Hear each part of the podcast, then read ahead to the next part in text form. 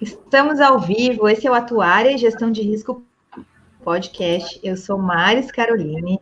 Hoje estou aqui acompanhadíssima da Beatriz e da Daniele. E o nosso tema de hoje é InsurTech e atuário, ou seja, o que, que todo atuário deveria saber sobre InsurTech. Vou botar a gente pertinho aqui da tela.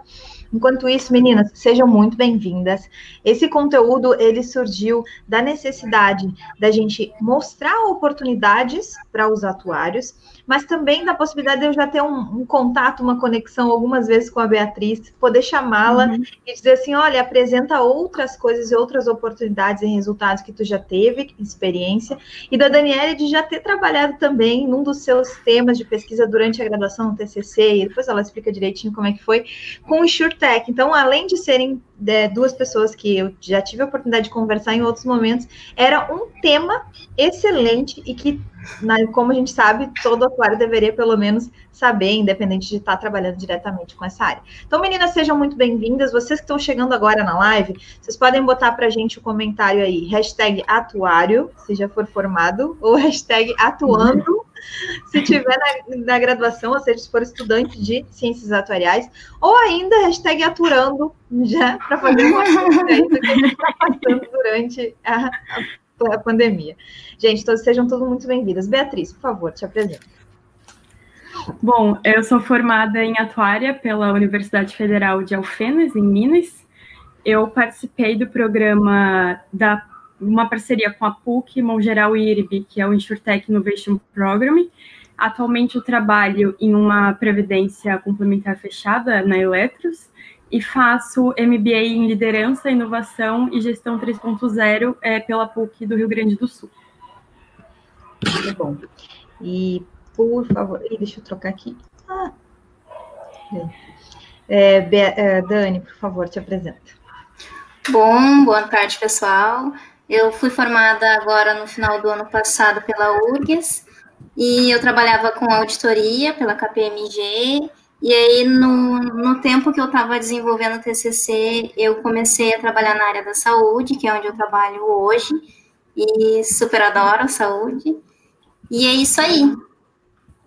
Muito bom.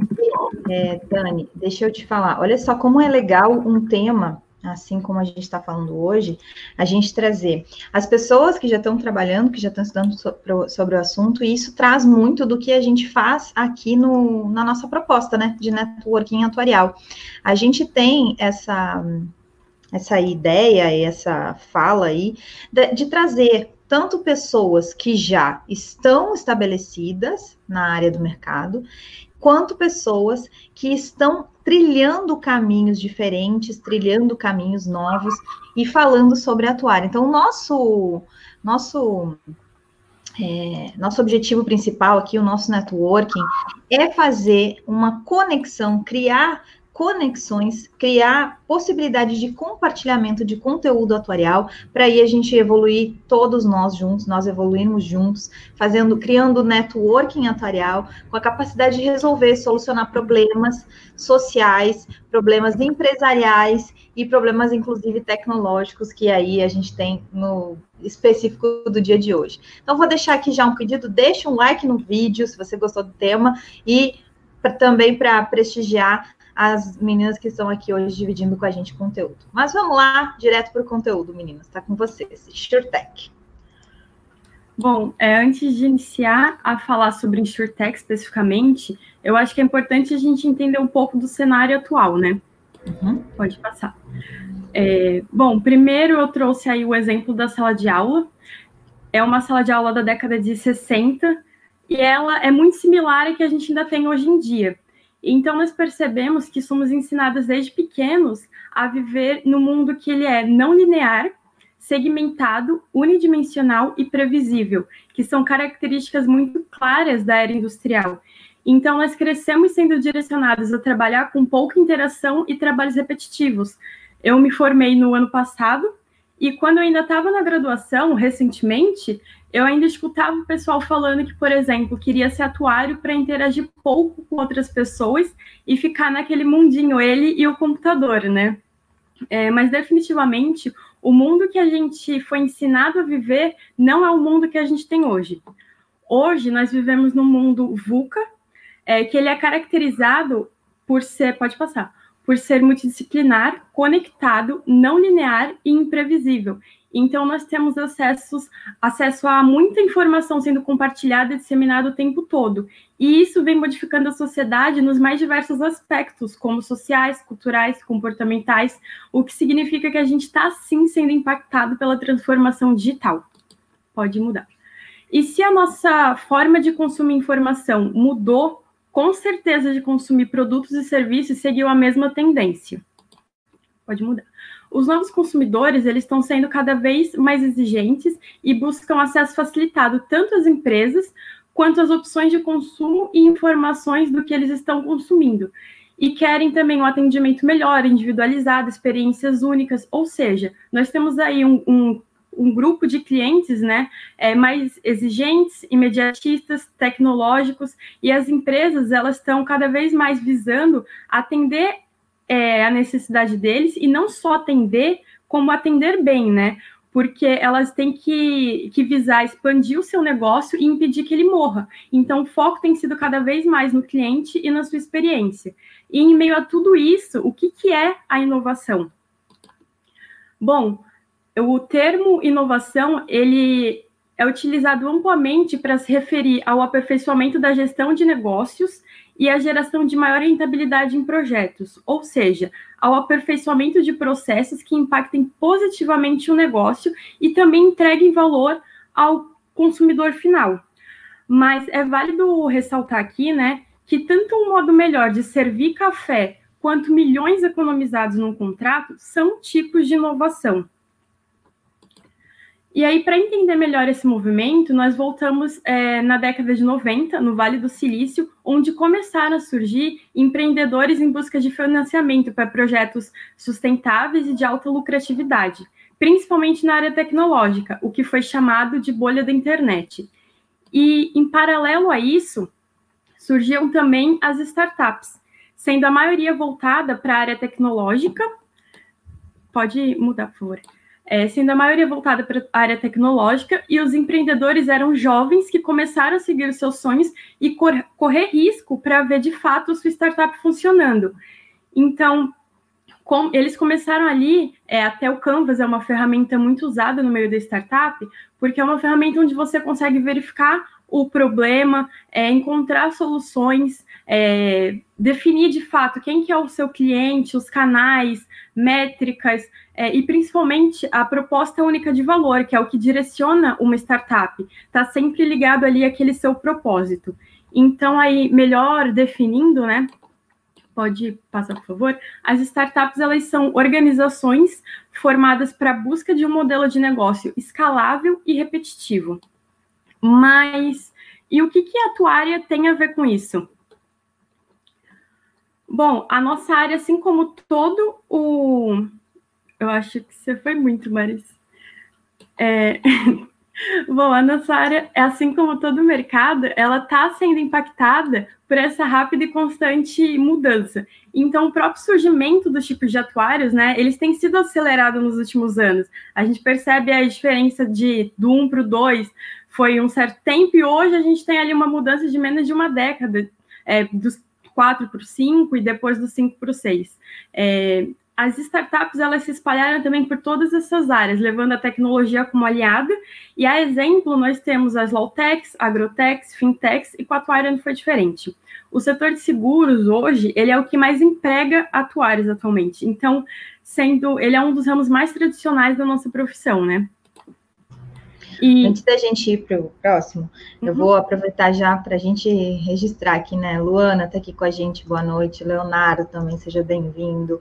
Kesley, seja bem-vindo. Rosana, o Nasa, que querido, esse tema, né? a gente está sempre de olho. Marcos, seja bem-vindo. Guilherme, arte atuarial, que Thierry está aqui. Priscila, Natália querida OptiHub, o pessoal da OptiHub tem uma super live na semana que vem, vários canais ao mesmo tempo, olha, super inovador, né? Ismael, Larissa, sejam to todos muito bem-vindos, pessoal da Mirador também, sejam todos muito bem-vindos para a gente falar desse tema aí. Pode lá. Bom, é, esse tradicional mercado, ele cresceu entre 2010 e 2017 75%, uhum. e ele equivaleu a 6,5% do PIB nacional em 2017. As seguradoras, elas são responsáveis por dar segurança à economia, minimizando os impactos financeiros causados por imprevistos, né? Então, com as grandes barreiras financeiras, regulatórias, fica difícil o acesso de novos players nesse mercado. Porém, o mundo digital ele está conseguindo contornar essas barreiras e nos últimos anos as seguradoras elas têm esbarrado nessas empresas nativas digitais. Então, daí vem surgindo um mercado emergente de empresas que estão engajadas em solucionar gaps e com a crença de que esse mercado tradicional ele pode sim ser modernizado pelo uso de novas tecnologias. Essas empresas são as insurtechs. Uhum. Existe algum tipo de entendimento que há uma, uma ameaça nessa linha? Que você está falando então, de tem as empresas tradicionais e as empresas é, insurtech, assim, a gente, para quem está de fora, parece às vezes, tá? Assim, uhum. Para quem não está dentro do mercado. Mas a visão de vocês, se vocês tiverem, ah, existe uma ameaça ou existe, existem novas possibilidades que podem fazer o mercado evoluir muito além do que ele já é, inclusive o tradicional? Assim. É, a gente vai chegar lá. Vamos, tá bom, então. Porque a resposta segue aqui com a gente. Uhum. O nome InsurTech, ele vem aí de uma junção do termo insurance mais technology, né, que é seguros e tecnologia, que são startups que unem o mercado de seguros com os benefícios que a tecnologia oferece. Então, ela não foca só em melhorar é, a relação da, da, do segurado com a seguradora ou em atrair novos clientes para esse mercado. Ela está acompanhando aí uma evolução de todos os mercados e os desafios que, que vem junto com isso, né? Então, Aí no próximo slide a gente trouxe alguns pontos do que de melhorias, né, tanto dela quanto de visão de mercado, que elas chegam aí para agilizar esses processos burocráticos, é, reduzir preços de contrato, facilitar a contratação, buscar compreender o comportamento digital das pessoas. Elas criam novos produtos mais eficazes com base em dados e com o comportamento digital é, das pessoas, ele vai influenciar diretamente o comportamento dos mercados. Então, essas empresas, elas, elas estão atendendo uma nova sociedade formada por pessoas que estão exigindo cada vez mais transparência, repudiam papelada, longas esperas, pagar pelo que não consomem, e elas estão dispostas a contratar através de serviços online sem a presença de intermediário. É, então, muito se fala é, InsurTech, mas não só porque ela traz inovação, mas porque ela está tá trazendo a disrupção desse mercado, né? Então, se antes a ideação de um projeto ele era visto como linear, hoje ele não é mais. Tem muitos pontos aí que acabam sendo avaliados no meio do caminho. E aí, chegando ao que você perguntou, vai muito de encontro a isso, de acordo com os dados do relatório da Swiss Re em 2016, o, no mundo, o número de investimentos em insurtechs ele cresceu 40% e cerca de dois terços desses negócios eles foram financiados por seguradora. Então, a partir daí a gente percebe o quê? Que as seguradoras elas estão percebendo que essas insurtechs elas não são, não têm que ser vistas como concorrente ou para competir, entendeu? Elas precisam também se aliar. E aí, em meio a tudo isso, eu trouxe uma frase que ela é muito comum no, no ramo de inovação, né? Que não são os peixes grandes que comem os pequenos, são os mais rápidos que comem os mais lentos. Então, essa frase, seguradoras pegaram muito bem é, se aliando às insurtechs, porque é assim como a maioria das startups, de um modo geral, elas tentam resolver um problema e o primeiro passo, de fato, é entender a dor do cliente para ali na, na reta final ela começar a fazer o teste de protótipo e, de fato, a implementação do produto. Ou seja, essa proximidade delas com o cliente, que muitas vezes as grandes empresas não têm, é, até mesmo por tanta burocracia, dá para as startups essa agilidade necessária para uma rápida reação ali às mudanças, dá mais liberdade de errar e recomeçar, por exemplo. Exatamente, essa questão do erro eu acho que chama mais atenção é, na hora de fazer análise de investimento de negócios. A gente tem muito, quando, como é que, como tu trouxe lá no início, o mundo VUCA, né?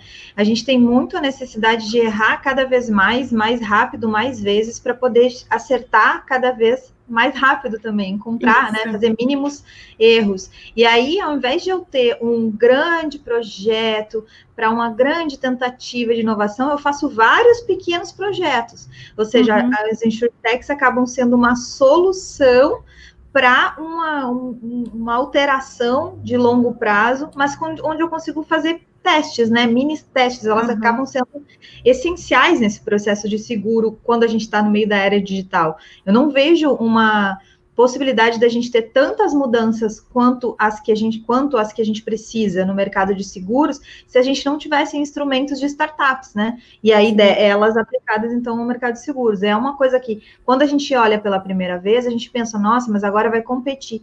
E, e o próprio ambiente na forma como a startup surge, ela, ela, ela é propícia para é, surgir não necessariamente na competição, né? Até a forma como os negócios, as, as gerações que estão à frente desses projetos, não necessariamente surgem com projetos na forma de competição. Então, acho que uma coisa que, como a gente tem muita gente com uma mentalidade aonde existia uma uma, uma voracidade, uma competição muito maior assistindo aqui a gente, e é uma quebra de paradigma quando a gente traz essas novas eh, formas de pensar negócios, formas de testar projetos, projetos serem comprados para dentro de coisas para lugares maiores, né? Então, acho que é bem importante a gente conseguir colocar essa visão, principalmente que ela vem da base, que ela vem já de propósito, de geração, da forma como ela é concebida. Então, eu fiz a pergunta de propósito para a gente conseguir evoluir, né? Para a gente nesse pensamento aí. Mas vamos lá. É Nossa, aquela máxima, né? então, só fazendo, pontuando, é aquela máxima que todo mundo fala hoje em dia, é aprender, desaprender e reaprender. É basicamente isso que a Insurtech está fazendo. A Insurtech não, qualquer startup está fazendo hoje aí o tempo inteiro. Bom, aí nessa imagem nós trazemos como que está hoje o cenário da, das, das Insurtechs especificamente. Hoje nós temos 113 Insurtechs, elas estão divididas em quatro categorias, é, sendo infraestrutura e back-end, produção e produtos e distribuição, marketplace e comparação e serviços adicionais. E aí, bom, vale, vale destacar aqui algumas que são, acho que, as mais conhecidas. É, bom, na parte de, de produtos, aí a Use da Caixa, a FinSeg também, é, mas a principal que eu gostaria de destacar aqui era de serviços adicionais da Planetum.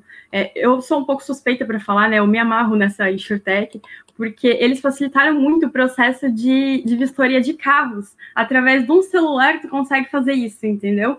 Então, eu achei bem legal. É, inclusive, no Eneat, no passado, o Henrique Maz, é, Maziero, CEO da, da Planetum, ele foi lá é, dar uma, uma palavrinha para a gente, porque do mesmo jeito que eles começaram a invadir o mercado de seguros, eles também estão partindo para a parte de previdência, né? Então, é uma startup aí que a gente tem que ficar ligado. E aí, no próximo slide, eu trago um pouco do, do movimento dessas insurtechs, né? Que elas têm como, é, como premissa resolver dores e melhorar a eficiência dos processos, atuando diretamente dentro das empresas. Aí, novamente, mais um ponto reforçando o que a gente já falou antes, que elas estão vindo como aliadas. Então, a gente tem é, mais da metade dentro do mercado de B2B, enquanto que as empresas em B2C, elas acabam trabalhando, em sua maioria, na parte de distribuição dos seguros para o consumidor final, e aí um ponto que é importante destacar é que mesmo é, tendo mais B2Bs do que B2Cs, é, dentre as top 10 insurtechs, é, seis são voltadas para o mercado de B2C, né? Fazendo aquela ponte ali direto com o consumidor. É, essa, esse conceito né, de B2B e B2C é um conceito já um pouco mais conhecido e tudo mais. Mas traz um exemplo assim de aplicação do que, que seria um, um B2B de startup de insurtech e B2C de startup, né, de, de InsurTech na, aplicados na nossa área de seguro, só para a gente conseguir então, também ver. Próximo slide. Ah, tá. Eu trouxe aqui o caso mais recente que a gente tem, né? Que é o caso da, da Mongeral e a, a InsurTech O2O Bots. Eles, essa matéria é até do dia 12 do, do mês passado, e a gente percebe novamente que eles estão muito muito engajados, estão trabalhando ali super juntos e essa essa junção aí deles serviu para lançar um seguro de vida para motoristas de aplicativo é, por meio de inteligência artificial. E aí eles compram através do WhatsApp ou do, do message do, do Facebook e é uma boa até para esse momento, eles lançaram um pouco antes, em março, mas até pelo cenário que a gente vive hoje, é, esse seguro é voltado para perda de renda, né? Então imagina aí um motorista de aplicativo que por acaso pegue o Covid. Então, ele teria, ele estando seguro, ele estaria já resguardado. Então, aí é, tem de um lado a mão geral e do outro uma insurtech, né? Que fortalecem é, valor, né? Que entregam valor de fato para o consumidor.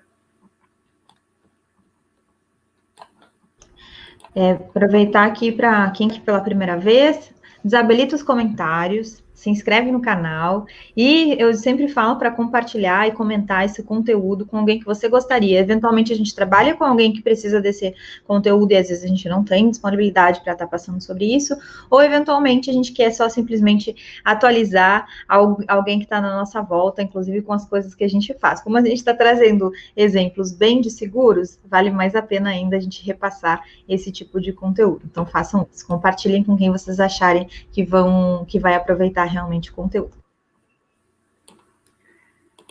Bom, aqui eu entro um pouco no conceito de na parte mais de regulamentação, né? Como como que está sendo ali para questão de legislação mesmo, como que essas é, startups estão entrando nesse mercado. E aí aqui a gente um ponto que ficou que cada vez mais está evidente em vários países também é a questão do sandbox é, que ele basicamente é um ambiente de teste, então são espaços experimentais que vão permitir que essas empresas inovadoras elas operem temporariamente é, sem que incidam essas restrições já vigentes, né? Então vai existir um prazo aí para esse ambiente existir e depois é, desse, desse tempo de experimentação, de análise da operação das soluções e do feedback dos consumidores, é, a SUSEP vai poder regulamentar de maneira adequada é, possibilitando aí o desenvolvimento desses, desses novos negócios. Então, o que, que isso tudo quer dizer? Que o sandbox ele vai tornar possível novas práticas que vão beneficiar o consumidor e o mercado de uma forma geral e criar novas normas é, baseadas em experiências controladas de fato, né, e não em achismo. Então, isso vai evitar sempre aquela busca por brechas e jeitinhos, porque tu tem um ambiente ali propício para isso. E aí também um outro ponto que é importante destacar aqui, que no Brasil, além da SUSEP, o Ministério da Economia, a CVM e o Banco Central, eles divulgaram de forma conjunta a implantação de um sandbox regulatório aí nos seus respectivos mercados de atuação. E aí, dentro dele também, é um caso que é legal aqui, que eu vi até no MBA, um caso que é legal a gente expor, é até fazer um paralelo com a, a, Vals, e a, a cervejaria Vals, né, não sei se vocês conhecem, e a Ambev. A Ambev, uma grande empresa tudo mais, e ela comprou há um tempo atrás a cervejaria Vals. Eles eram uma empresa muito focada ali na inovação, na experimentação, então eles faziam cervejas com produtos é, super diferentes, é, que ainda não tinha sido testado nem no mercado. Então, esse ambiente aí é, fez com que eles começassem a crescer, se sustentar, até que a Ambev notou eles e comprou. Só que aí dois pontos que é, é legal, é interessante a gente destacar, é que a Ambev ela não interferiu no primeiro momento dentro da gestão é, da Vals. Porque o que, que acontece? Às vezes uma empresa ela acaba, ah, vou comprar uma, uma startup. E aí ela leva a sua gestão já conservadora, é, já com aqueles vícios de mercado para dentro da startup e acaba mudando toda a cultura que já tem ali dentro. Então acaba que essa startup meio que morre. E por outro lado, eles também é, se preveniram, né? Porque se a Ambev é, cometer, fizer um teste ali, testar um novo produto e cometer um erro, a perda é muito grande, é, tanto monetariamente quanto para a desvalorização da marca também como um todo. E ela deixando isso para uma para um braço dela ali, se acontecer é, o lançamento de algum produto que não seja tão bom, que dê problemas, está atrelado àquela marca e não a ela diretamente, então o impacto é menor. E aí, muitas das, das ideias, né? Aqui eu vou trazer alguns termos, como você tinha me pedido, contando uma historinha. É, que muitas das, das ideias que chegam a esse sandbox ou o mercado de uma forma geral, elas surgem através de hackathons. Então, o que, que são hackathons? É, é uma maratona, basicamente é uma maratona para solucionar problemas reais, onde o pessoal se junta num curto período e ele tem que realmente montar ali do zero uma empresa. Então, pode, pode passar, por favor. Então, aí qual que é o, o primeiro ponto, né? Primeiro é criar aquele link canvas que eu falei lá no início, para ter noção de fato de qual é o problema, começar a fazer o desenho de solução, a proposta única de valor principalmente, e aí depois a gente começa a montar o que? O protótipo do negócio, né? Que é o que a gente chama de MVP. Então, o protótipo do negócio ele é utilizado para teste tanto do produto quanto de, do modelo de negócio como um todo, né? E aí essa, essa figura ela é bem legal porque na parte superior a gente mostra um usuário, é, pelas carinhas, a gente mostra um usuário que ele está frustrado até terminar o processo, que só lá na, na, última ponta que ele vai ficar feliz realmente com que com o projeto acabado. Na parte de baixo, a gente consegue um produto que ele é completamente funcional desde a primeira parte. Então, aí no ambiente que a gente está falando de locomoção, o, é, uma roda ela não resolve o problema, mas um skate ele já começa a resolver. Eu, óbvio que eu vou ter ali alguns déficits, às vezes, tipo, ah, eu não consigo guiar tão bem, é, então no próximo, no próximo passo eu vou colocar um guidão, mas tudo isso faz com que com que para o cliente ele vá vendo, vá tendo uma satisfação de ver as partes do produto, né? De ver que está dando certo. E também para a parte da, da startup que está ali começando, ela vai começar a entender de fato o que, que o produto, o que, que o cliente quer. Porque às vezes é, é difícil até para o cliente, para a empresa que está querendo montar um produto novo, entender o que de fato o cliente procura. Então, através disso, a gente vai montando é, com mais detalhes, né? Que nem aquela clássica do, do Henry Ford. Se perguntasse que eles queriam, iam dizer que queriam cavalos mais rápidos, talvez o carro não existisse. Então a gente cai até até nesse ponto de que dessa, dessa maneira, através do MVP, o produto final ele vai atender de fato as necessidades do cliente e a gente vai conseguir expressar melhor o que a gente quer e chegar a um produto final mais adequado. O outro conceito que tem por trás desse, do, do MVP, do mínimo produto viável, fazendo a, tra, a, tradução, né? Ou seja, já, ali no skate ele já é viável para locomoção e depois ele vai sendo aprimorado para continuar resolvendo aquele mesmo problema que é o, o problema de locomoção um pouco mais uhum. rápido. Então, existe esse desenho, né, de qual o problema que eu estou solucionando, qual é a primeira solução que eu dou, qual é a segunda solução, e aí eu trago algo que cada vez soluciona melhor aquele problema, ou às vezes eu vou ampliando, inclusive, o problema.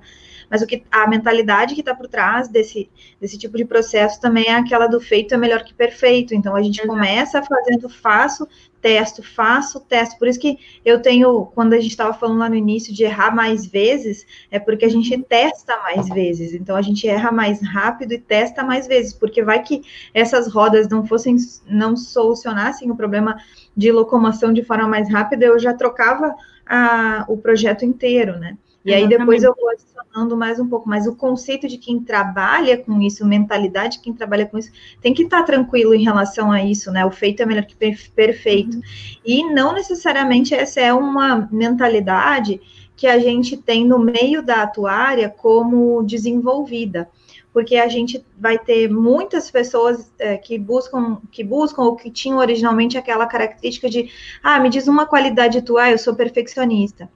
E aí, é, isso vai é, entrar em choque com a mentalidade que eu preciso para trabalhar num projeto de InsurTech, por exemplo. Porque o, o, nesse caso fica explícito de como isso vai atrapalhar. Se eu não puder testar e ficar buscando a perfeição, a gente vai ter que trabalhar, ou quem está buscando essas áreas vai ter que trabalhar essa mentalidade para trabalhar com um mantra, né? Que a gente fala, feito é melhor que perfeito. Só para agregar nessa explicação. Sim. Olha que maravilhoso isso. E aí, seguindo um pouco a linha, a gente tem um outro conceito aí, que é o conceito de pivotar. É, uhum. É, então, o que, que, acontece? Quando a gente está lá desenhando o nosso canvas, é, a gente tem que tudo vai ser lindo e maravilhoso, que a gente vai traçar uma linha reta até chegar no produto final. E isso não existe, né? É, a realidade aí é que a gente tem que aprender a lidar com os altos e baixos que não estão planejados. Então, o pivotar é exatamente redirecionar esse modelo de negócio da empresa em busca de saídas que são mais lucrativas ou que melhor atendem. Mas a gente sempre vai manter ali uma base para não perder todo o trabalho que já foi feito. E aí, quando tudo isso está pronto, a gente tem que. Geralmente, aí quem vai pegar investimento anjo ou algum tipo de investimento, eles têm que fazer um pitch, apresentar de fato o que é aquele produto. E aí, esse termo, ele é utilizado, no caso da imagem, é um pitch elevator, né?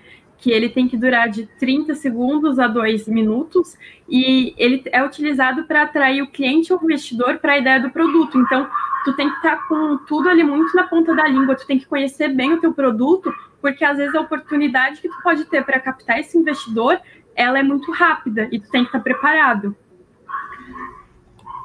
Esse processo da, construção do pitch de vendas, né, ou do pitch do produto, ou do tipo do pitch da proposta, enfim, a gente vai ter esse conceito de pitch não só aplicado ao projeto como um todo, a solução do problema, mas eh, vai ter mini pitches, né? Quer dizer, eu, eu, eu monto as coisas em cada um dos objetivos e para quem eu quero vender.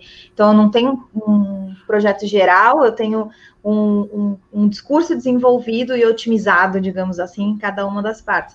Mas ele é muito longo, né? Até chegar à construção, ele é curto o resultado dele, mas a construção dele, ele é muito bem pensada, é muito mais tá longo do que, do, que um, do que, por exemplo, ter um vídeo de 40 minutos para apresentar uma proposta, às vezes demora menos do que ter um vídeo de 5 minutos para apresentar uma proposta. O Isso. processo de otimização é maior, quer dizer, eu, tenho, eu perco mais tempo na produção, na, na, no processo em si, do que propriamente no resultado que eu tenho, é. né? Então é outro. Conceito. E aí também a gente tem, é que eu não trouxe aqui porque senão vai ficar muito extensa, mas a gente tem vários tipos de pitch, né? Eu até tenho um artigo no LinkedIn sobre isso. Esse é um deles, mas tem pitches ali que duram até, o acho que o máximo são 15, 30 minutos, alguma coisa assim, porque eles têm que ser rápido e tu tem que conseguir convencer, é dali que vai sair o teu investimento. E até um exemplo de, de programa que tem muito isso é o Shark Tank, né? Onde as pessoas têm que de fato fazer um pitch para convencer a banca que eles têm. E o e aí... outro exemplo de pitch de ideias, no caso, assim, e que já existe há muito tempo, são os TED, TED Talks. Né? Também, né? Aí são a palestra de 20, 15, 20 minutos, 10, 15, 20 minutos, dependendo. Os maiores são de 20, mas assim, existem de 10 e de 15 também. Uhum. Minutos onde você tem que ser capaz de vender a ideia durante aquele tempo. E ali, eu, os TEDs, eu acho que são excelentes um, é, exemplos, né, de os instrumentos, as ferramentas e tal, são um aprendizado enorme, né, você pode ir lá e aprender com exemplos que existem, e ainda mais hoje em dia que existem vários. Isso. Vamos lá. E aí, dando tudo certo, né, a empresa conseguiu um investimento, é, super está crescendo no mercado, ela vai virar o quê? Um unicórnio. E o que, que é uma empresa, uma startup que virou unicórnio? Elas são empresas, né, é, startups de tecnologia de capital fechado, com um valor de mercado superior a um bilhão de dólares. E é que saindo um pouco de insurtechs e indo mais para o mercado geral, eu trouxe alguns exemplos de startups brasileiras que viraram unicórnio. Então, aí a gente tem é, a 99, que virou unicórnio em janeiro de 2018, voltada para mobilidade, a Nubank, na área de fintech, a iFood para alimentação, o Gimpass, é, que até um caso legal que ele teve que pivotar quatro vezes para poder ser o que ele é hoje, a partir de janeiro de 2018, que ele se tornou uma unicórnio. Aí tem a Log, que é de logística, a, o Quinto Andar, que é uma PropTech, né? E o Mbanks, que é de fintech também. E esse caso é legal, eu até descobri ele agora, enquanto estava fazendo, preparando os slides para a live, porque todo mundo usa ele e ninguém sabe, na verdade, né? Porque é, uma, é um meio ali de, de pagamento, de transferência é, entre fronteiras. Então, é, por exemplo, o Netflix, que que não é nacional, né, no caso, é, a gente paga através do Ebank, só que ele está por trás, então ninguém vê. É, Aí temos a Wood Life, que é de entretenimento, e a Loft, que também é uma PropTech, que o primeiro. Ela foi a primeira unicórnio de 2020 e a nona unicórnio brasileira, né? O que, que aí... são essas duas? A, que, com o que, que elas trabalham? Qual, é que são as únicas duas que eu não conheço. Eu já quero saber. Ah, essas duas últimas. É, essa Wood Life ela é de jogos e essa Loft ela é, é PropTech também, é, da, é trabalha com imobiliária. É interessante pensar que eh, todas elas eh, pivotaram na pandemia, todas todas tiveram, assim, alguma forma de impacto muito grande. Algumas com up, né? E a outras, por exemplo, a Gimpass, que eu acompanhei um pouco mais de perto por conta dos negócios do meu marido, é, a, Jim, a gente tinha, né, parceria com a Gimpass e tal. A Gimpass passou por um, uma pivotagem muito grande com pandemia, porque quando você tem todos os seus usuários bloqueados, uhum. você vai ter como, né? E, e aí, a, então é interessante, um exercício bacana de fazer aqui é como cada uma delas teve que pivotar durante a crise, a crise ou a pandemia de 2009. Algumas delas com o, o iFood, por exemplo, um crescimento evidente. Enfim, e aí a gente vai ver, né, que olha que incrível isso, acho essas análises ótimas. Mas vamos lá.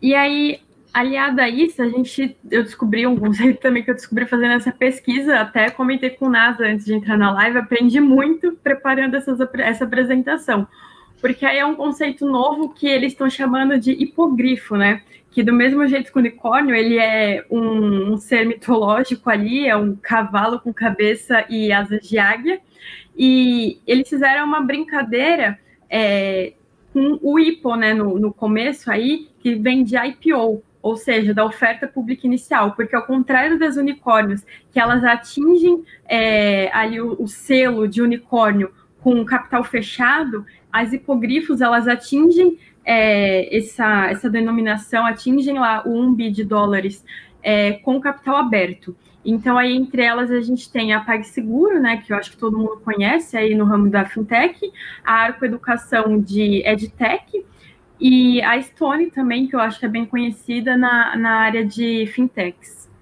E nessa área aí, eu acho que a Stone foi uma das empresas na área financeira, né, das que teve um posicionamento real, em, sem fazer propaganda nem nada, mas um posicionamento real com diferença durante a pandemia. Muitas empresas ofereceram suporte e tudo mais, e das que eu acompanhei, a Stone foi uma das que primeiro disse: não, não, não, isso aqui está tudo liberado, aquilo está tudo liberado, isso daqui está extra, aquilo.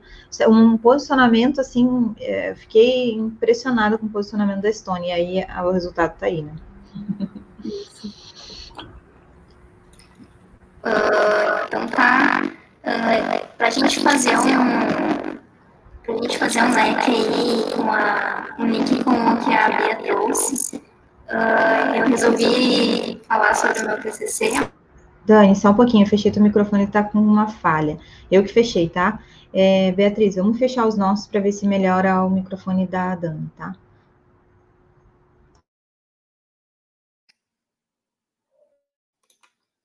Oi, estão ouvindo?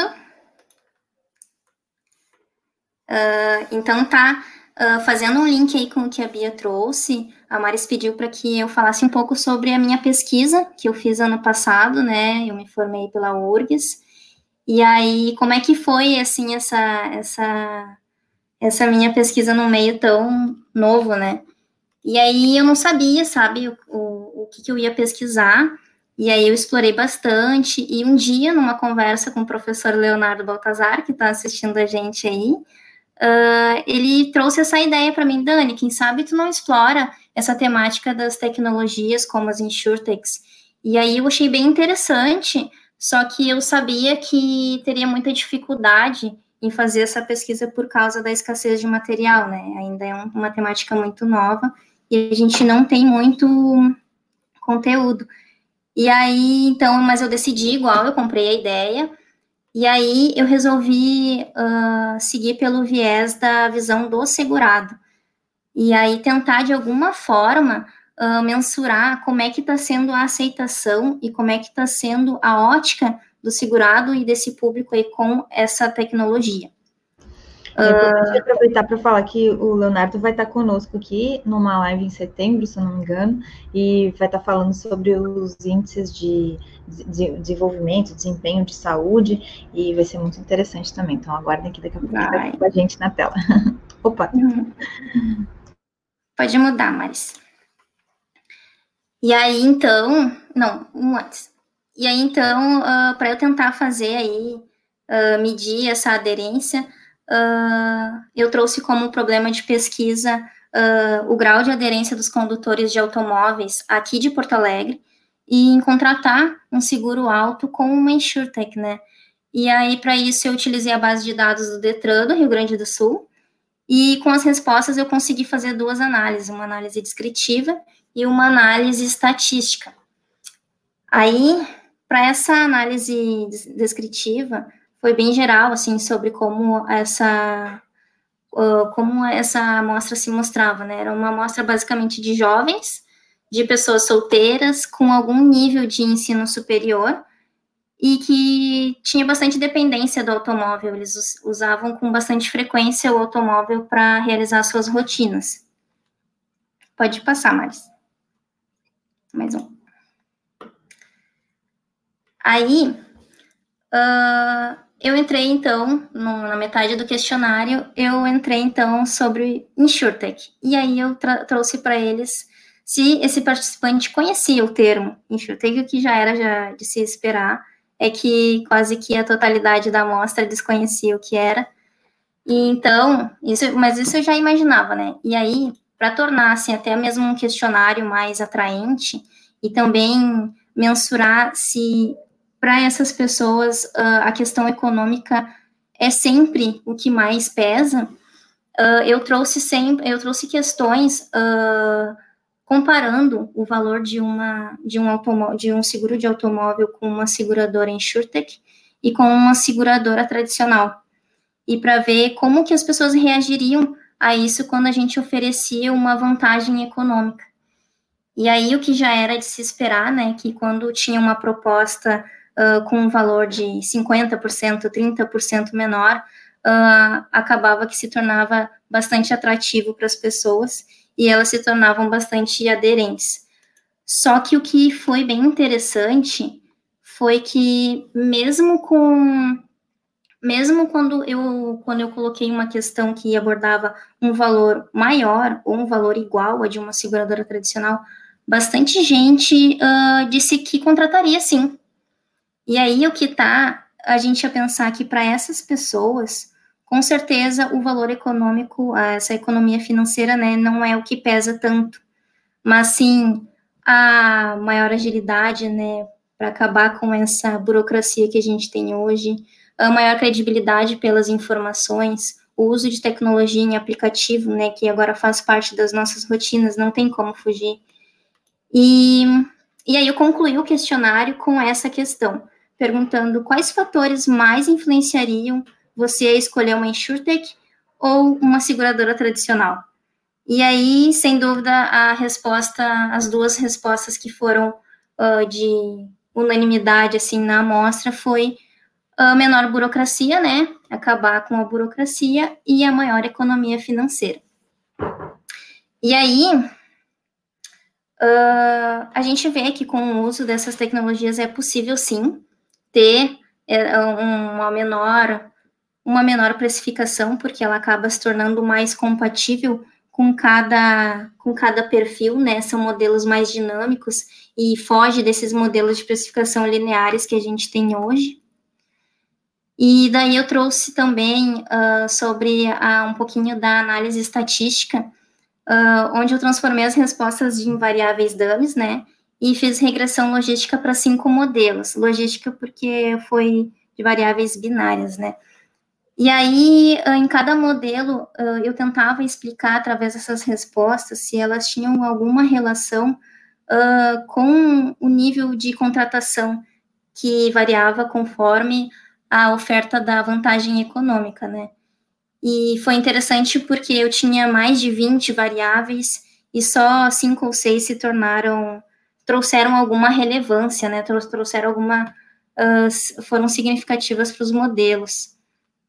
Ali no slide um anterior, Maris, uh, eu trouxe elas como, por exemplo, a idade, o estado civil e o, a utilização, a frequência de utilização da, das pessoas com esses automóveis, se elas já possuíam seguro, e aí tudo, todas essas variáveis foram de alguma forma significativa para explicar o modelo, mas o que foi interessante foi que a maioria delas uh, apareceu de forma negativa, ou seja, elas elas vieram com um viés de com um viés de resistência na contratação desse seguro, o que a gente vê que ainda assim é, existe essa resistência, tá?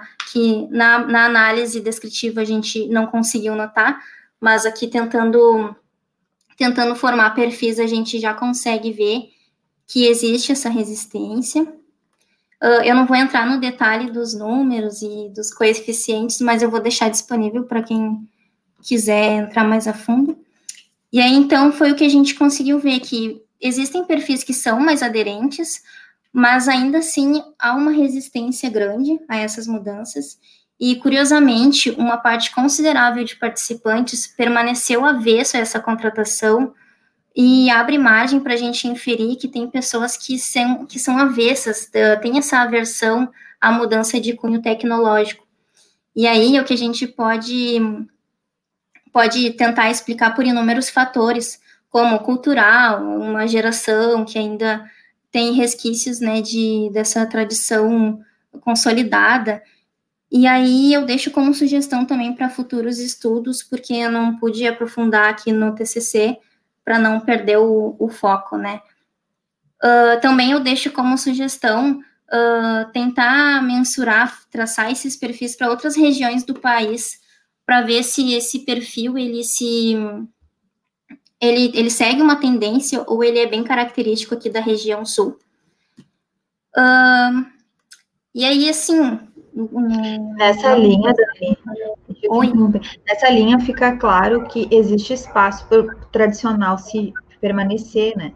Então, quer dizer que daqui a pouco, se eu tenho uma, uma total conversão de uma seguradora para métodos mais digitais e para métodos mais é, inovadores e tudo mais, é, de forma brusca, ela pode sim, sim vir a perder né, um mercado importante. Então, esse, Exato. Tipo, de esse estudo, tipo de trabalho traz para a gente uma, um suporte de tomada de decisões, inclusive. Então, é um exemplo de quando a academia produz um conhecimento, pode ser utilizado para tomada de decisões, principalmente se eu, quanto seguradora, ou, enfim, é, empresa ali na área de seguros, previdência, previdência aberta, plano de saúde e tudo mais, conheço e tenho o dado de quem é o meu consumidor, de que, que idade que ele tem, qual o perfil então, dá para cruzar os dois resultados para tomar decisão. Se daqui a pouco eu tenho um conjunto de perfis com mais características dos mais aderentes, eu tomo uma decisão. Agora, se eu tenho um conjunto de perfis com mais características dos menos aderentes às novas, novas propostas digitais, eu tomo outra. Eu posso pensar em sim manter como está, porque eu tenho interesse financeiro, inclusive, de sustentar o negócio, mantendo com aquelas características do meu cliente. Então, é a possibilidade aí de ter, inclusive, uma leitura para isso, né? É, não, eu vejo que é um processo que tem que ser tomado bem gradativo, né? Porque, assim, se for meio brusco, assim como pode ser para o bem, como tu falou, pode perder carteira. E aí, assim, para concluir, uh, o que eu pude ter, assim, do, dessa pesquisa que eu fiz, foi que ela se difere das demais que, que a gente tem aí, porque ela traz a percepção do segurado diante das inovações, não o lado só da seguradora, né?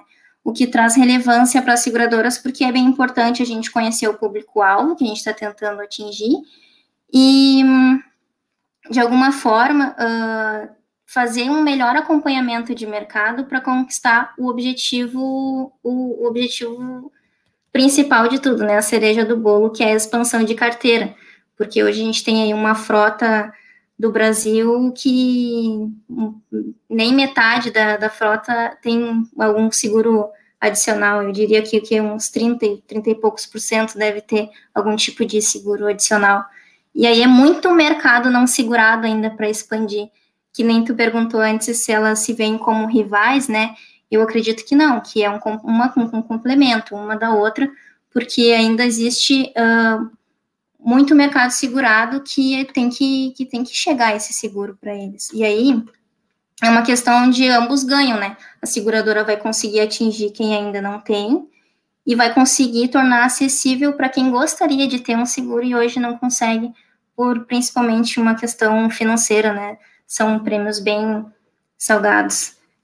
E aí, sem contar na melhor relação entre segurado e seguradora, porque uma redução de burocracia e uma precificação mais personalizada e uma transparência nas informações acaba fazendo essa relação ficar cada vez mais uh, encaixadinha, né, mais, mais sólida, diferente do que a gente tem hoje aí, que é bem complexo. E aí é isso, espero ter contribuído aí. A Bia vai falar da experiência dela também no projeto no projeto lá de inovação. Muito bom.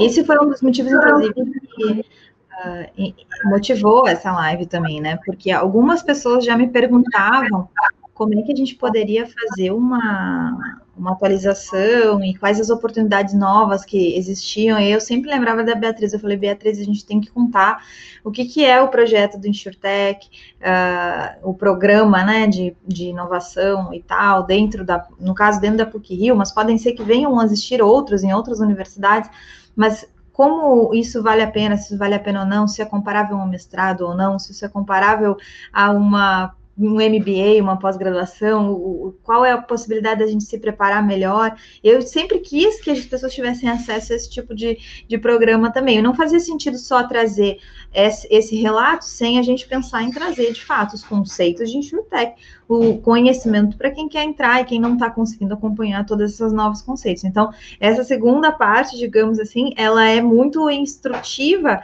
para quem quer tomar uma decisão também de carreira, né, Beatriz? Então, traz aí todas as informações, essas perguntas para a gente, por favor. Respostas, quer dizer.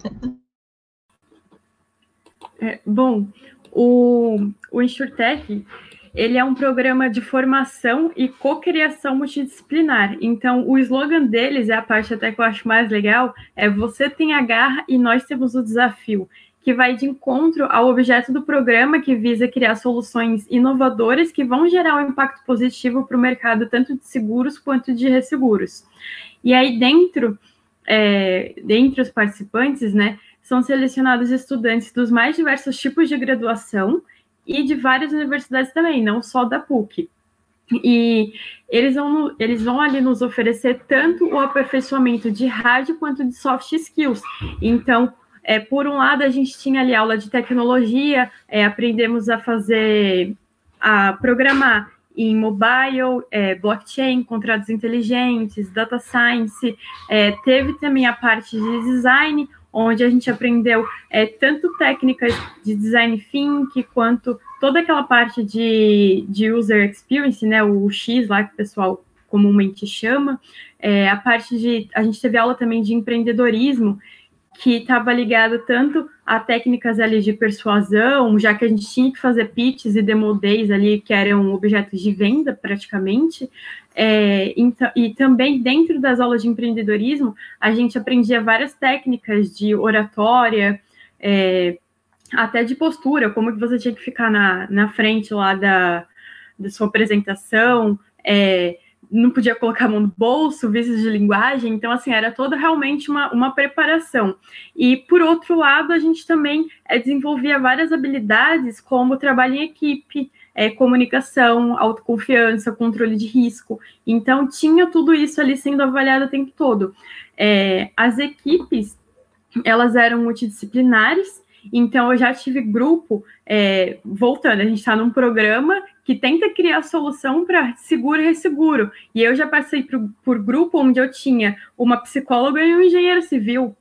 Então, é, as equipes também elas eram autogerenciáveis, é, onde nós mesmos, ali com vinte e tantos anos, né, a gente sabia a hora de liderar esse liderado, a gente confiava muito um no outro para o cumprimento da, das tarefas. Então, assim, era uma parceria muito grande, é, tanto é, entre nós, quanto alunos, com os nossos mentores da PUC e até a, os funcionários da, das duas empresas que estavam ali é, para ajudar a gente, né? Alguns deles eram até padrinhos nossos, eles eram diretores tanto do IRB quanto da Mungeral, e eles ajudavam também a gente a trazer um pouco de como era o mercado e alguns gaps que eles, que eles enxergavam ali, porque eles já estavam dentro e a gente estava olhando de fora onde dava ou não para melhorar. Então, o programa em si, ele era dividido em ciclos, onde cada ciclo ele tinha uma ideia central e a partir daí a gente criava. É, o primeiro ciclo, né, o que eles chamavam de ciclo zero, era um ciclo onde eles iam testar a gente, como que a gente veio, é, como que a gente estava, né? Então, assim, é, quando a gente foi fazer o primeiro ciclo, a gente não tinha tido aula de nada. Então, os slides era do jeito que a gente sabia fazer, a apresentação era do jeito que a gente sabia fazer. E lá no último ciclo já era, é, não era de apresentar ideias, mas de evoluir ideias que tinham sido selecionadas como as melhores ao longo do, do ano, entendeu? Então, assim, quando a gente vê a primeira apresentação para a última, é uma mudança assim gigantesca e até essa parte que eu estou falando para vocês em relação aos soft skills, né, essas habilidades como trabalho em equipe, a gente tinha aí ao longo do ano é, eles disponibilizavam um, um, relatório onde a gente tinha que preencher, era uma autoavaliação, né, que a gente fazia. A gente dava uma nota de 0 a 10 do quanto a gente achava que a gente estava em cada, em cada tópico. E assim, até essa diferença era muito clara, porque se tu vê o meu relatório, eu acho um ponto que mais me chama atenção é a comunicação. O meu relatório, eu iniciei o InsurTech me avaliando como 3, nota 3 em comunicação, entendeu? E hoje eu ainda não coloco 10, eu coloco 9. Mas, assim, foi uma evolução ali muito grande, entendeu? Até como a gente se enxerga, ou seja, até o lado da autoconfiança que eles trabalhavam também foi muito bem trabalhada de fato. E aí, com isso, eu trouxe um exemplo aqui que é o case da Horus, é um case que está sendo difundido é, em, em, congressos, é, esses encontros de blockchain, né, até pelo próprio IRB, e o exemplo mais clássico que eu posso dar, não tenho como dar outro, é o case do alpinista, o exemplo do alpinista, que foi o que a gente usou durante o InsurTech inteiro para vender a ideia.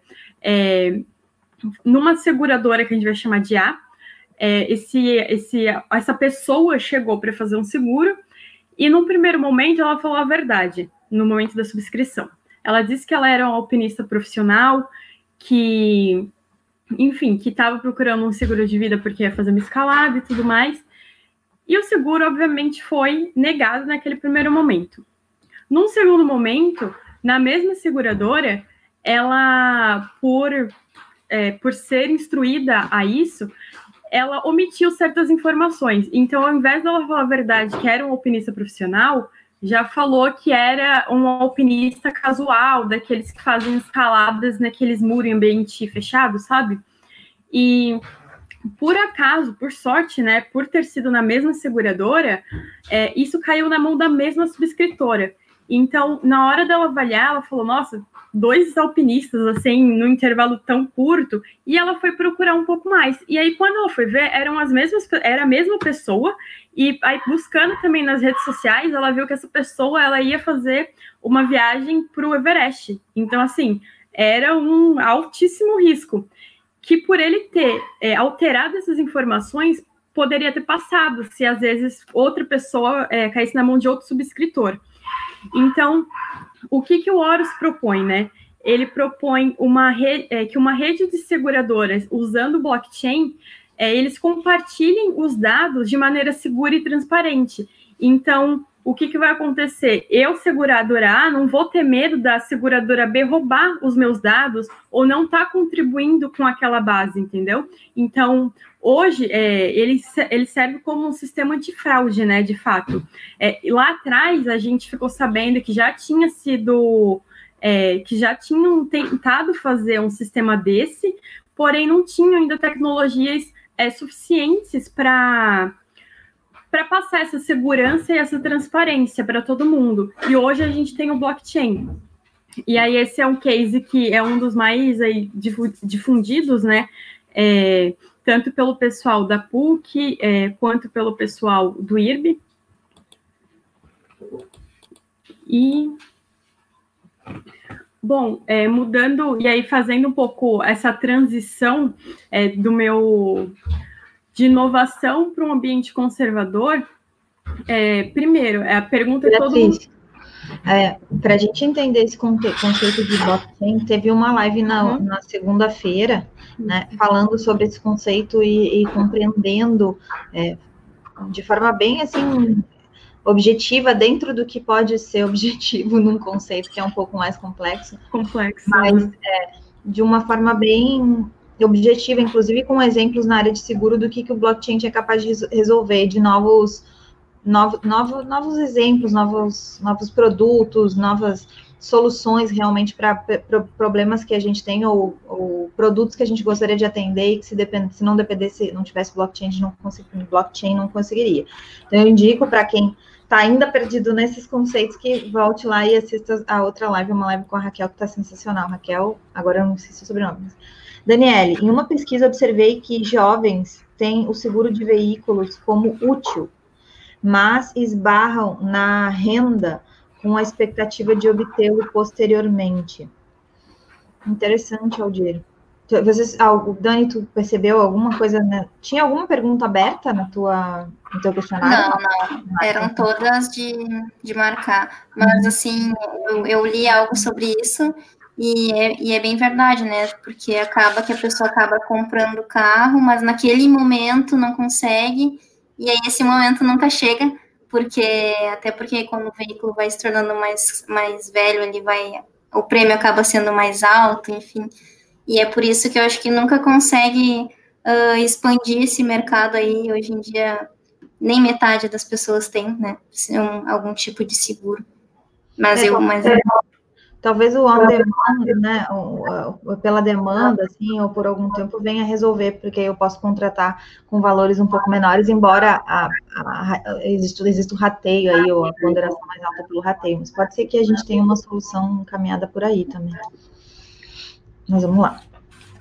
É, eu, ia, é, eu ia indicar a live da, de blockchain e, e fazer um outro comentário que essa parte da Horus, por exemplo, tem um desafio também uh, logo à frente em relação ao LGPD, né? Quando a gente tem a obrigatoriedade de ficar com dados que sejam anoni, anoni, anonimizados, não, anonimizados.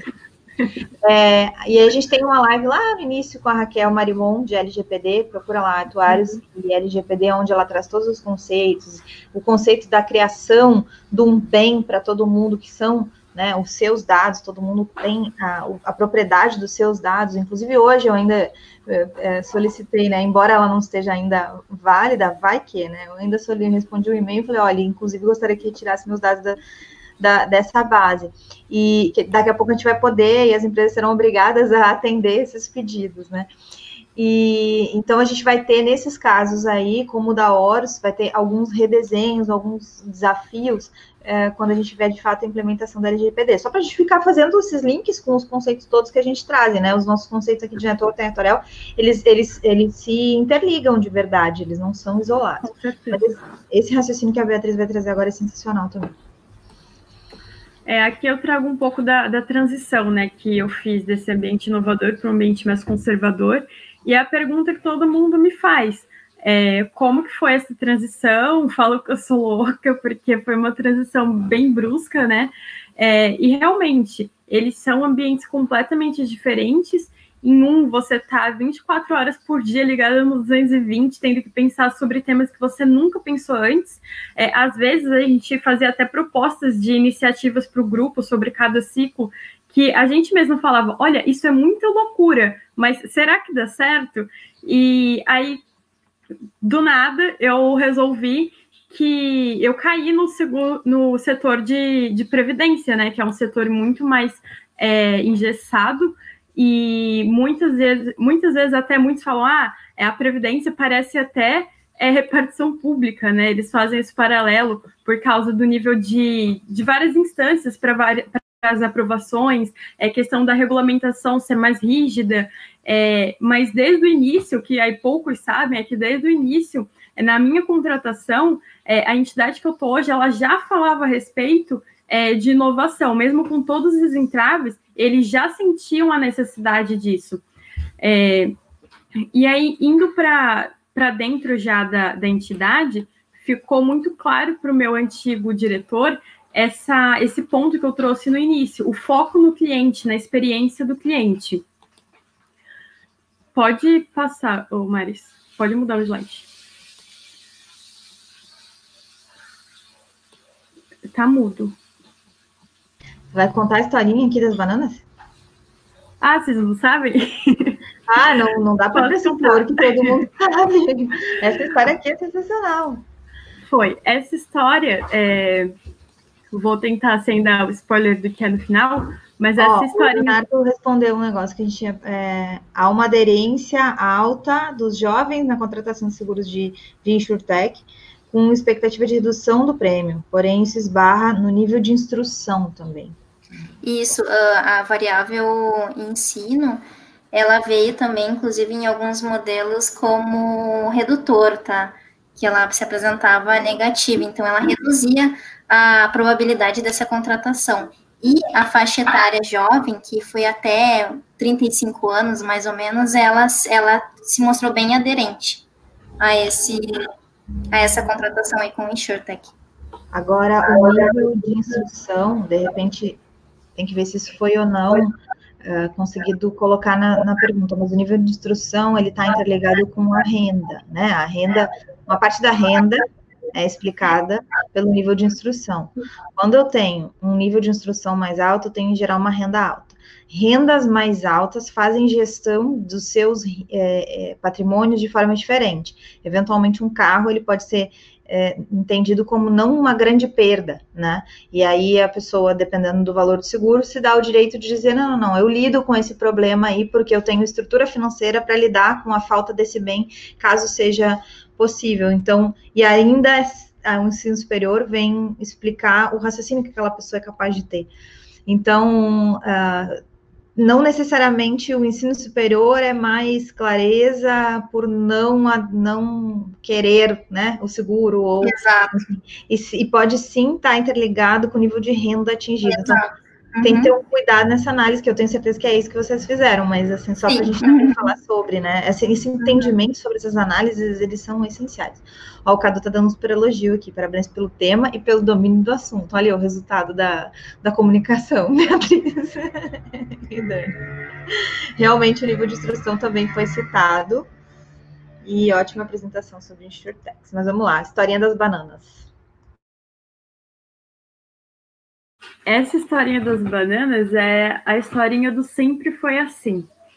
É, inicialmente foi feito um experimento onde eles colocaram é, cinco macacos num, num ambiente e tinha uma escada com caixa de bananas em cima. Quando um macaco subia para pegar a banana, os outros quatro recebiam uma ducha de, de água, de água fria. E aí, com o passar do tempo, é, o macaco que subia para pegar a banana, os outros batiam nele. E aí eles começaram a trocar os macacos. Então, é, tiraram um dessa primeira turma e colocaram um macaco novo. Primeira coisa que esse macaco novo tentou fazer, pegar uma banana. E aí os outros foram e bater, bateram nele. E aí, nisso, é, ao final desse, dessa segunda fase do experimento, os cinco macacos iniciais tinham sido trocados por cinco macacos novos todos eles tinham o mesmo comportamento, ou seja, todos, é, todos eles batiam naquele macaco que tentava pegar a banana. Só que se fosse possível ali no caso perguntar para um desses macacos por que, que eles estavam batendo em quem tentava subir, ninguém sabia responder, porque no caso, os cinco macacos novos, eles nunca tinham recebido uma ducha de, de água fria. Então, fazendo um paralelo ao que acontece hoje nas empresas, é aquela história do sempre foi assim. Às vezes é, ensinam algo para a gente, quando a gente entra, a gente sempre acaba fazendo daquela mesma maneira enviesado, olhando só para aquilo que foi ensinado, e a gente deixa de olhar outras possibilidades que a gente pode ter aí para realizar um trabalho de uma maneira mais fácil, é, por exemplo, né?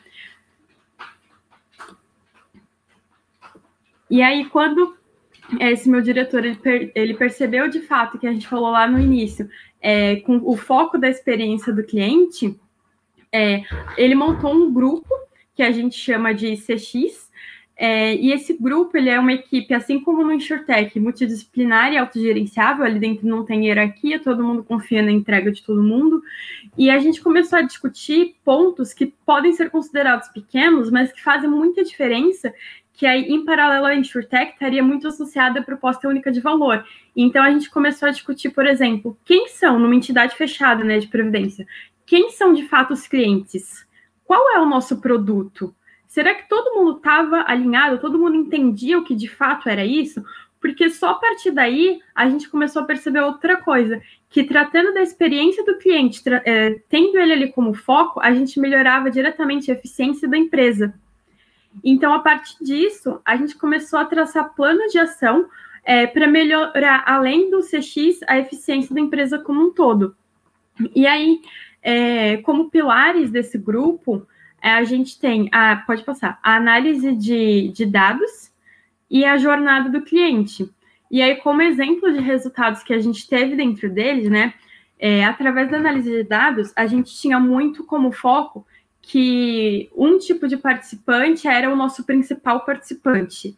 E aí, depois da, da, das análises de dados que a gente fez, a gente percebeu que não, aquele não era o nosso principal, o nosso principal era um outro grupo. Então, o que, que a gente fez? É, numa das nossas dos nossos planos de comunicação para uma campanha, a gente, ao invés de direcionar para esse grupo A, a gente direcionou para esse grupo B. E aí o resultado foi super positivo, porque a gente estava de fato direcionando para o grupo certo, entendeu? Então, o impacto até ali era uma, uma campanha de arrecadação, é, foi muito maior do que a gente tinha observado nos outros anos. E aí, fazendo um. traçando um paralelo dessa experiência, né? Com até um, uma coisa que eu gosto muito de trazer sempre é o lado humano, né? Então, assim, é, finalizando essa parte da trajetória, voltando um pouco para a expectativa das pessoas frente à inovação de um modo geral, é um fato que todas as pessoas pensam diferente. Então, o principal desafio, do meu ponto de vista, é o cultural, porque ok saber trabalhar é, ali com B2C, com B2B, mas eu acho que a gente tem que ir além, né? E aí um outro conceito que é novo, que está surgindo agora no mercado, é aquele conceito human to human, ou seja, de humano para humano, né? Então, esse conceito é fundamental, a tratativa humana é fundamental. E por quê? Porque aí eu trouxe uma frase que eu gosto bastante, é que a revolução humana, ela não acontece quando a sociedade ela utiliza novas ferramentas, ou seja, a tecnologia é meio e sim quando ela adota novos comportamentos. Então, aí a gente faz de novo um paralelo ao que estava lá no início. É, é, sempre aquela forma de, de a, a, forma que a gente aprendeu a viver, é, o ser industrial, é, não é a mesma coisa do viver de fato na era digital. Então, a gente começa a cair ali no paradoxo da inovação, né? Que a gente é atraído por novidade, mas a gente é resistente a, a novidade. É, pode passar. Deixa eu fazer um adendo aqui que, por esse exemplo, né, das novas capacidades da gente como humanos ter novos comportamentos, o que a gente está passando durante essa pandemia e, por exemplo, esses projetos das lives e especificamente do networking atuarial, é, é algo que faz isso, né? A gente utiliza tecnologias para fazer conexões que a gente uhum. não faria, de fato, não no curto prazo e talvez não no médio prazo. Eu tenho vários e vários retornos das lives, em especial quando eu vou usar a expressão lá da minha terra, dado que eu sou gaúcha, em especial quando vem gurias novas, assim que nem vocês, e trazem um monte de conteúdo. É, e, e, aplicado às nossas áreas, né, e, e dão um banho de, de, informação e dão um banho de forma de se comunicar. Ou seja, se a gente não tivesse esses tipos de canais, com certeza a gente não teria essa conexão, essa capacidade de conexão humana, né, através da tecnologia. Uhum. E o exemplo que a gente gosta de falar de inovação é que a, as, as inovações em geral, quando a gente se trata de humano, elas são aplicadas a gente, né? E o primeiro que a gente utiliza é aquele exemplo da pá. A primeira forma que a gente tem de cavar é a mão né? E aí depois surge uma, a pá é uma tecnologia para cavar, porque eu tenho uma substituição da mão, mas de qualquer forma eu ainda não tenho uma substituição do movimento humano que está ali por trás. Eu preciso do surgimento de uma máquina para fazer a substituição daquele movimento humano, que podem ser as escavadeiras, mas ainda assim eu preciso de um humano operando a máquina. E ainda assim, mesmo depois, se eu tiver alguma forma informatizada, uma forma mais ampla, como existem hoje nas lavouras, de fazer essa essa programação, ainda assim o pensamento de como é que eu faço isso é humano. E mesmo que eu ainda tenha uma inteligência artificial tomando decisões, a forma de eu prover, né, é, é, de fato objetivos que eu quero e não necessariamente uhum. uh, insumos para tomada de decisão, mas sim dos objetivos que eu quero alcançar, ainda são humanas. Quer dizer, a gente ainda e aí surge esse conceito, né, de humano para humano, porque mesmo que eu utilize a máquina no meio. Então, eu gosto dessa, dessa, dessa, dessa trilha que a gente está seguindo, né? Embora seja numa crise, numa pandemia, é, eu gosto muito dessa crise que a gente, dessa crise, não, dessa trilha que a gente está seguindo. Uhum. É, e aí esse slide era, é, era realmente para representar esse paradoxo da inovação que eles chamam, que é você ser atraído pela novidade, mas ser resistente ao novo. Por uhum. que isso? Porque a gente está muito curioso para saber ali o que é que foi lançado, mas ao mesmo tempo a gente está preocupado. O quanto que aquilo vai afetar, é, vai impactar na nossa rotina, entendeu? Então cria aquele paradoxo. E aí, pode passar. Em meio a tudo isso, é, a gente vai ter que se posicionar, né, de fato, e escolher como que a gente vai ver essas mudanças que estão surgindo nos variados tipos de mercado, né, em todos os sentidos na nossa vida. Ou a gente pode ver isso como uma ameaça e ser resistente, ou a gente vai ver isso como uma oportunidade e aprender a desfrutar da, ino da inovação e dos benefícios que ela traz. Porque, de qualquer forma, ela vai existir. E não vai ser através da conformidade ou seguindo regras que a gente vai inovar. E no mundo de hoje é isso: inovar é preciso. E é assim que a gente finaliza a, essa, essa live. E da minha parte é isso. Agradeço o convite também por estar aqui dividindo um pouco do, desse conhecimento. E a gente está à disposição, eu deixei aí os contatos. Sim, obrigada, Maris, pela oportunidade de compartilhar um pouquinho uh, do meu trabalho com o pessoal e deixar também de sugestão para quem quiser seguir e explorar mais esse, esse assunto, né? É um assunto que ele precisa, ele está muito está escasso de pesquisas ainda e, e, e pessoal seguindo essa área. É, é, legal, é bem legal e vai dar um retorno legal aí para a área que precisa, né? Está carente de conhecimento disso. Muito bom, meninas. Eu que agradeço a participação. Se alguém tiver comentário ou alguma coisa para agregar, por favor, deixem aqui nos comentários. A gente vai ter diversas lives aí na sequência, sempre nas segundas, nosso almoço de segunda, sempre nas quartas, nossa quarta tutorial, quarta rap da quarta tutorial, que a gente falou tradicionalmente nas sextas-feiras, às duas horas da tarde. Deixa um like nesse vídeo, é, se inscreve no canal. Eu vi que tem a Gladys Bernardinho aqui. Bernardino, quem conhece, Beatriz? Minha mãe, ela falou que ia encher de coraçãozinho cada vez que eu falasse nessa live. Ai, eu adoro Aí ela só conseguiu agora.